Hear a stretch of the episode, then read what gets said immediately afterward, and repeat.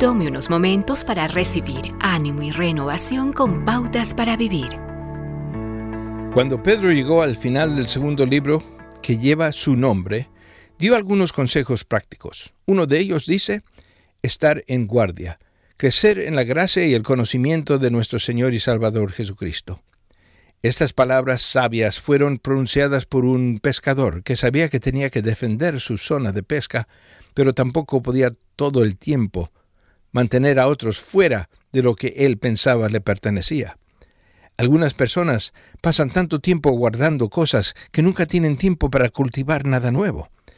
¿Cómo saber si está creciendo en gracia en vez de solamente seguir viviendo su vida? Crecer en gracia se refleja de la siguiente manera. Aceptar circunstancias con el entendimiento de que Dios puede traer orden en medio del caos. No, no significa que le gustan esas circunstancias, sino que se niega a combatir el fuego con fuego, prefiriendo permitir que Dios lidie con algunos problemas. Llegar a comprender que Dios es suficiente para satisfacer sus necesidades nunca llegará a experimentar en su plenitud los recursos y la gracia que Dios le da a menos que toque fondo. Mi gracia es suficiente para ti, le dijo Dios a Pablo cultivar un corazón de alabanza en lugar de condenar las circunstancias. Esto es lo que Pablo quiso decir cuando escribió, sean agradecidos en toda circunstancia, pues esta es la voluntad de Dios para ustedes, los que pertenecen a Cristo Jesús.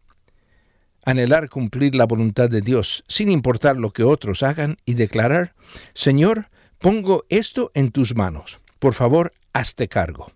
Es allí cuando usted está creciendo en la gracia de Dios.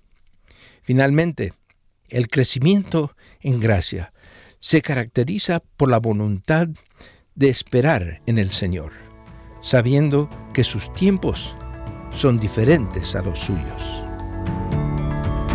Acaba de escuchar a Eduardo Palacio con Pautas para Vivir, un ministerio de Guidelines International Permita que esta estación de radio sepa cómo el programa le ha ayudado.